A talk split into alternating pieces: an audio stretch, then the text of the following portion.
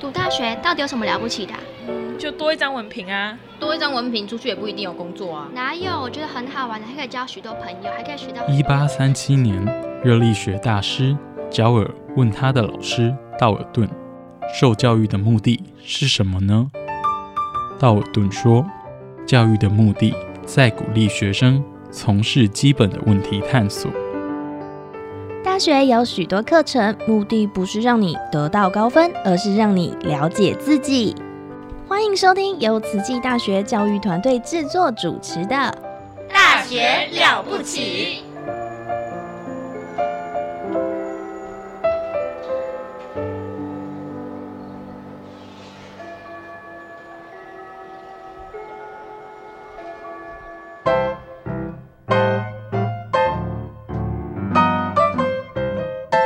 大家好，欢迎来到趣谈秀。Welcome to the Chit Chat Show with Jenny. This is a program where we chat to TCU students and staff about their life or learning experiences in English. 希望这个节目可以用英文让大家更认识慈大的师生，and perhaps learn something new. So tune in.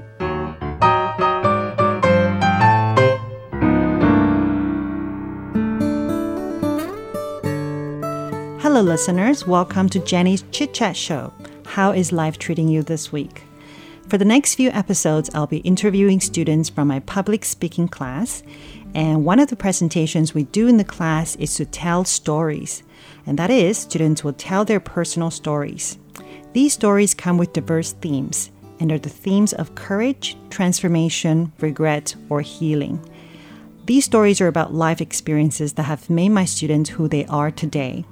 And I like to think of myself as someone who listens to these stories or a story collector. Today we have Nabila here with us. Hello, Nabila. Say hi to everybody on air. Hello everyone. Hello. Okay, so Nabila, uh, obviously, so uh, from her first name, you can tell it's not a um, regular Taiwanese or anglicized English name, right? Nabila, can you tell us a little bit about your name, uh, your full name? Let's start with your full name. Oh, okay. My name is Nabila.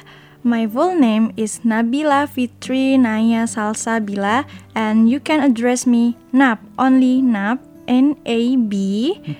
Then the name Nabila means raining heavily because when I was a child, I asked my mother about the meaning of my name. She explained that the meaning of my name is derived from a tragic event, which was the sudden death of my father while I was still in my mother's womb. My father passed away unexpectedly right after eating food, presumably because of a heart attack. When I was born, a neighbor came to visit us, and while patting my head, she said she's so unfortunate to be born without a father figure. Since then, I have often been quite emotional, and in fact, I've remained a sensitive person to this day. Okay, so your, your name has a, a story that comes with a neighbor and also uh, uh, also connected to your father. So Nab just means uh, crying, crying heavily like that, crying like it's raining. Yeah. Ah, okay, interesting. So um, where are you from, um, Nabila? In Indonesia? Oh yeah, I'm from Indonesia and I live in Sumatra Island, especially in Bengkulu and Bengkulu is capital of Sumatra. Okay, Bengkulu is the capital of Sumatra. And when did you come to Taiwan? Oh, I arrived in Taiwan on October 3rd and it is my second week. Oh, wow. So you're very new. Yeah. you're really new to Taiwan. So just a uh, second week here. And I remember the first week she came, she has to make up a lot of assignments, Yeah. right? Because she has already missed like four or five weeks of work. Um, so it's um, she has a lot on her plate right now. Uh, so what are you studying in Taiwan in TCU? Oh, I chose to major in digital media and technology because I am highly interested in the facilities offered by the department. Given my interests and hobbies, which involve using a camera, drawing, and creating computer programs, this field aligned perfectly with my passions. Okay, so you're interested in you working with computers, creating graphics. Yes. You, then you're in the right uh, place. Of course. Yes. Okay. So how do you know about um, uh, DMT, the program, and also TCU? Oh, firstly, I learned about the program and TCU when I graduated from high school. Mm-hmm. My family wants me to study abroad, but it had to be with a scholarship mm-hmm. because tuition fees would be very high without one. Mm. Uh, therefore, I joined a special guidance program like a study abroad club, and my teacher introduced me to Tzu Chi University. They taught me about the numerous scholarship available at Tzu Chi University which match was what I was looking for. Furthermore, they informed me about the digital media and technology program at the university as they know about my interest in the field of media and technology. They sent me the university website and I conducted research on the program and campus. I was impressed impressed by Tzu Chi University's excellent facilities, including the ITV, a photography studio, a digital media laboratory, and more. I thought that campus was a perfect fit for me, so I applied immediately and chose the digital media and technology major. Okay, okay. So uh, there were even uh, resources or clubs back in Indonesia in your high school that mm. help students uh, who want to study abroad. Yeah. Okay, and then they, they help you to look for the suitable programs and also sought scholarship, right? Right. Okay, so that's that's really nice. Yeah. Yes, I think it's it's um a, a lot of students' dreams to study abroad, uh, in Taiwan as well, and also in Indonesia. Is it? Yeah. Okay, sure. So um, I know a fair number of students from Indonesia, but most of them are from uh, Jakarta. Oh yeah. Yeah, Jakarta. most majority of the students are yeah. from Jakarta, and not a whole lot um, from Bengkulu. Yeah, I'm from Bengkulu. Bengkulu, and only one more uh, students from your department is from Bengkulu, right? Or uh, two more? Two more. Two more. Okay. So, uh, can you tell us a little bit about uh, Bengkulu? Oh yeah. I was born in a village in Bengkulu. There is mm-hmm. a village, village called Pelalo. Mm-hmm. Um, and then in village, we only experience two seasons the rainy seasons and the dry seasons. Mm-hmm. I love living there because the weather was neither too hot nor too cold. The place also had numerous natural attractions such as Lake Mas, Suban Hot Springs, Madapi Forest, and mountains, making it a popular destination for people to visit during vacation, creating a vibrant atmosphere. Mm-hmm. Okay. Yeah. So, is this your first time in Taiwan? Yeah, it's my first time. And okay. Wow, okay. so good. Yeah, you, it's only been two weeks, so you know yeah. you're still in the hun- honeymoon phase. Yeah, you know, everything is interesting. It's cool, and probably by the time it's about you know uh, four weeks, yeah. you, you will st- start to get homesick. Yeah, of course. yes, and then uh, slowly you're thinking about when is next time I can I get to go home, and so this is your your, your first time of studying abroad. Yeah, it's mm-hmm. my first time. And uh, it seems like your family has a lot of trust in you, allowing you to come all the way here to Taiwan. Can you tell us a little bit, uh, a little bit about, about your family? Oh, about mm. my family. Um, during my school years, mm-hmm. I stayed at my sister's house and attended school there from elementary school to junior high school when I entered high school, I left my sister's house and went to a different city to live in a boarding school. I was accustomed to living at home and my family, and they saw the progress and life skills I had gained from being away from them since I was young. They had complete trust, trust in me and encouraged me to study in a different country. I was not worried about my mother who had become a single parent as I have five siblings. Mm-hmm. My oldest brother is 45 years old and lives with my mother and his wife. Mm-hmm. The second is my 33 years old brother and the third is my 43 40 years old sister whom I have been with since I was three years old. Mm-hmm. The fourth is my 33 year old brother who is currently in Europe as he works there after completing his master degree. Okay. And yes, the youngest and the small is in the family is me. Okay. As you've heard, Wow, five siblings with such big uh, age gap. Your oldest brother is 45 and yet you are 19. You you truly um, are old en- uh, well he, he truly is old enough to be your father. Yeah. So you're like the baby, literally the baby in the family. yeah, of course, I feel like that. yes. And yeah, the youngest and the small in the family is me. That's adorable. Yes. Mhm. So, how, how is your interaction uh, between the, uh, you? Yeah, how's the interaction between you and your siblings with such uh, significant age gap? oh, it's kind of like a people commonly like we talk like it's my father and my mother because age gap and she always like okay do you need to uh, like a help? I can help you what you wanna do?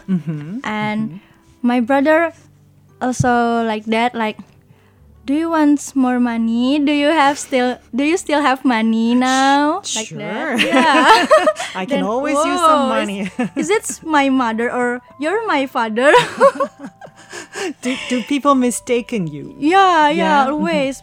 Uh, sometimes when I go out with my siblings for a mm-hmm. while or visit someone, mm-hmm. everyone thinks I'm their child because my age is the same as my older sister's children. Wow. Yeah. Okay. Every time my sibling explain to people that I'm not their child but their youngest siblings, they never get tired of answering people's questions. Yes, Yeah. yes, I'm sure, and I'm sure you're.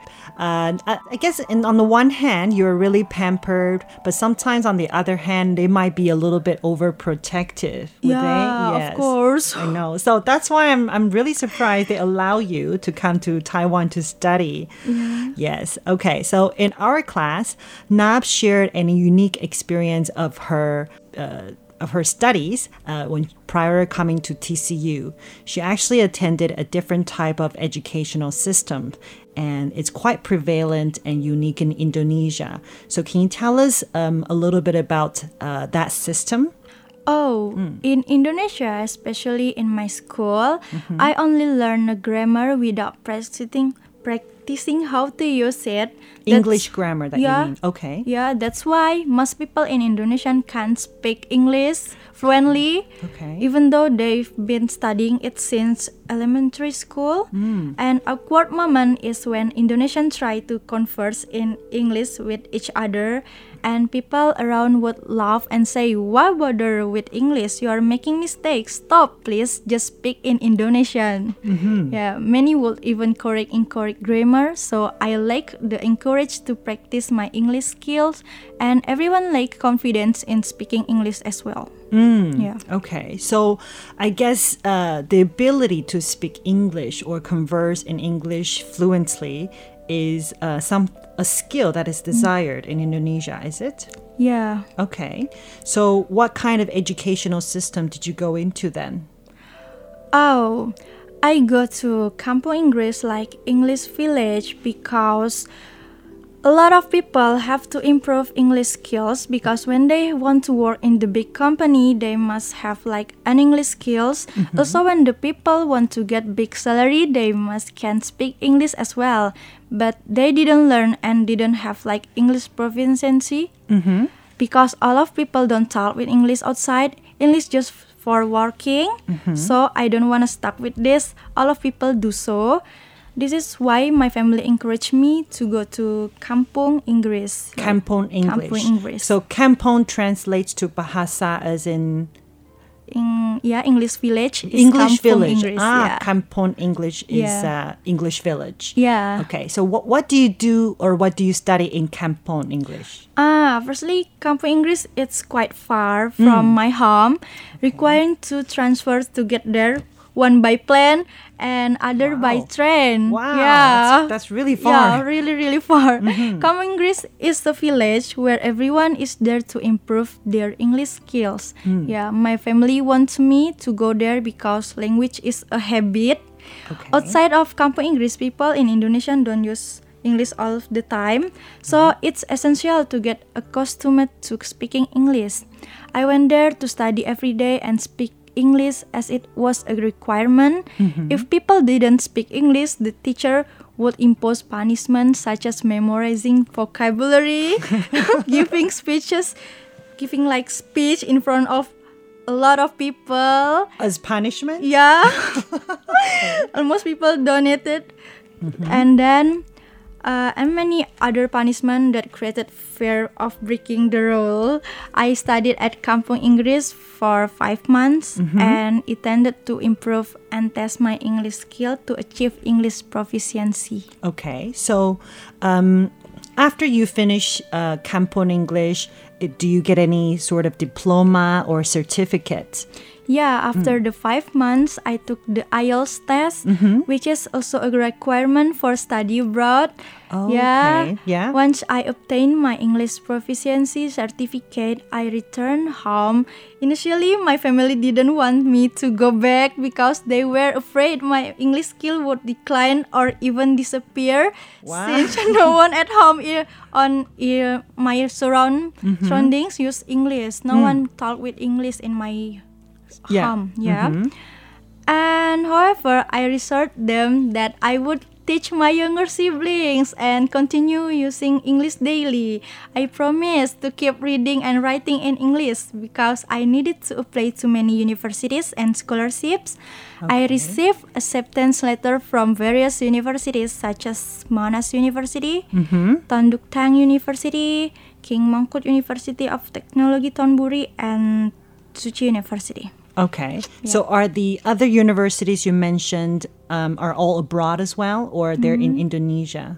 Abroad. Abroad. Yeah. Okay, so Tzu University is in Taiwan, and other universities are located in and you, you Australia, Australia. yeah, Okay. Vietnam and Thailand. Okay. Yeah. Okay. So, would you say um, going to Kampong and studying English, uh, acquiring that English proficiency, was the step that you had to take before studying abroad? Yeah, Okay. So that was your purpose, right? Uh, Um, polish your English first, and then ultimately apply for uh, a school abroad. yeah, Okay, I see. So, um, so ultimately that led you to uh, TCU. How long did you spend your time in Kampong? I just take five months, and after that I go. I went to the like LPDP. Mm-hmm. Yeah, LPDP. It's a place to take an IELTS test. Yeah. Yeah, and then after two weeks, I got my scores, and it's only B2, but I think it's okay because, uh, like Tzu Chi University, they have they only want to B2 B1 scores. Yeah, I think then I play in this university, and yeah, now I'm in Tzu Chi University now. Okay. Okay. Sure. So, um, did you have you ever thought about what you wanted to study when you were uh, just still in high school in Indonesia? Um, what would be your dream job when you were in high school? Oh, since I in first grade in senior high school, my family want to me that uh, I have to not to like continue my study in university, but in Indonesian we have like after graduated in that college, we want we have to working and like a contract Okay. Ah, yeah. And my family want to me to apply in that college. But I think I don't want it, but I have to apply. Mm-hmm. I have to still apply it because my, my family wants me to go that to continue my education in that. Mm-hmm. And I was rejected in that college. Mm-hmm. And then um, after that my the plan B is okay you have to go to study abroad to continue your formal education but you have to find like scholarships mm-hmm. not to be payment by ourselves Okay. Okay. Okay. and then okay i join a lot of competition mm-hmm. because i have to apply a lot of scholarship and i think when I got a lot of certificate, mm-hmm. uh, all of university can accepted me, and yeah, so many universities accept me like Monash University, Yeah. Thang University, and etc. Okay. So, um, how did you come to uh, decide on TCU then? Ah, firstly, I was quite confused about mm-hmm. which university to choose. Yes. But Tzu Chi had more benefits and scholarships. Okay. So I ultimately decided to enroll there. I believe that studying at Tzu Chi University in an environment where everyone speaks English in class and in the dorms and will help me improve my English language skill further in the future because we are all in the process of growth and we each have our own path to success. Okay. And you also know a couple of Indonesian students uh, that are studying in TCU prior your Yeah. arrival, right? Okay. So I'm, I'm sure you must have uh, gotten a lot of uh, information from them and how to get your ways around. Yeah. And uh, now you're a second week here. So you're going to spend four years studying DMT, digital Yeah. media and technology. And how about your future prospects? What do you what would you like to do in the future? Oh, after graduate, I want to work in this country. Okay. Yeah, especially in the digital technology industry Mm-hmm. and get more experience in here. After two years or more, I go back to my country and continue my job in my country. Okay, okay. So, uh, although this is only the second week, uh, Yeah. going into third week of Nabila uh, here, um, but I'm sure uh, you have a, a very bright pros- prospect in our de- in the department and also in Taiwan. And yeah, Taiwan is in a, a high demand of Yeah. um, uh, professionals or uh, talent in such fields. So uh, we welcome you to Tzu Chi University. yeah. Yes, and uh, what a great addition to our university. And thank you for coming on to the program and accepting our interview today. Thank you, Nabila. Okay. Okay, thank you.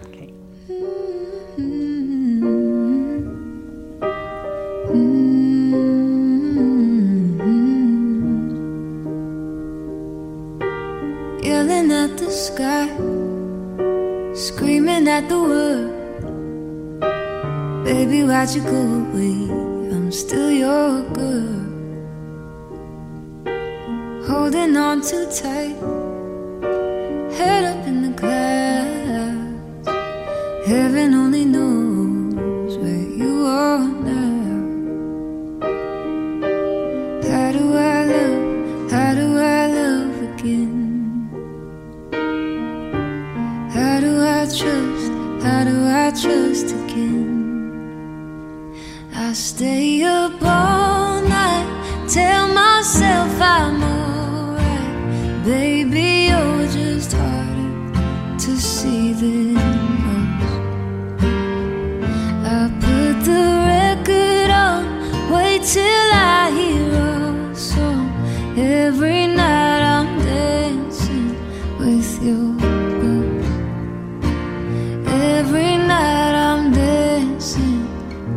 your ghost. Never got the chance to say your last goodbye. I gotta move on, but it hurts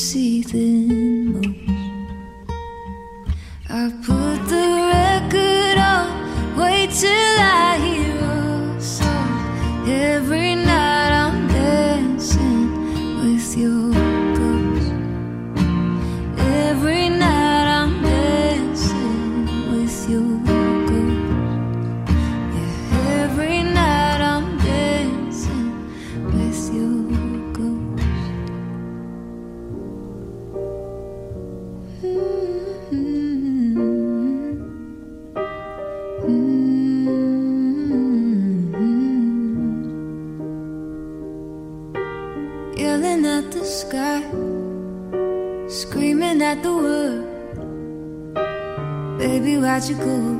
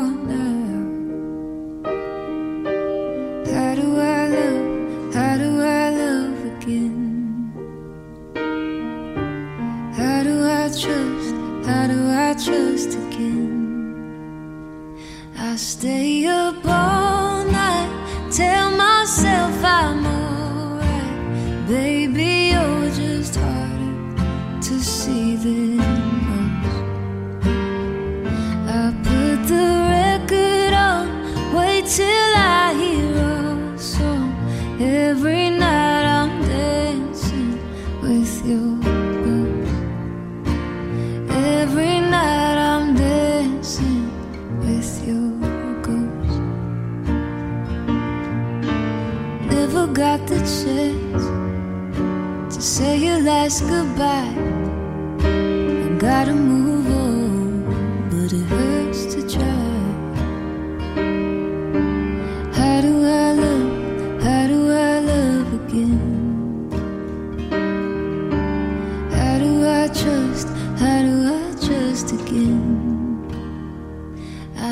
I stay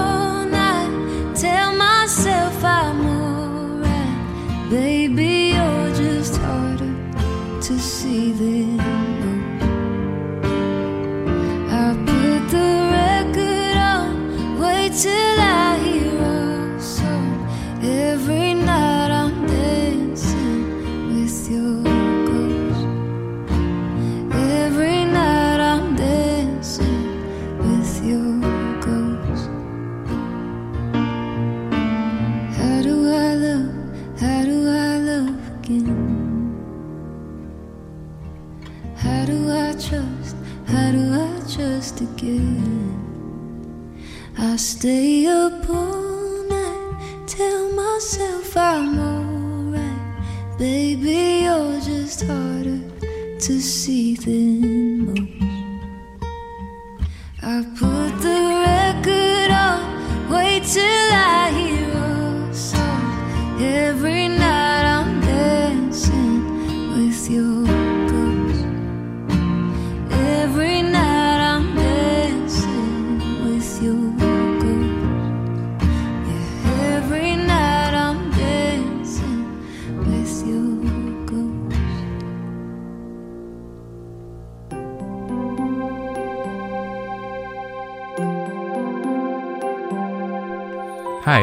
is and I would like to share with you one of my favorite Jing Si aphorisms.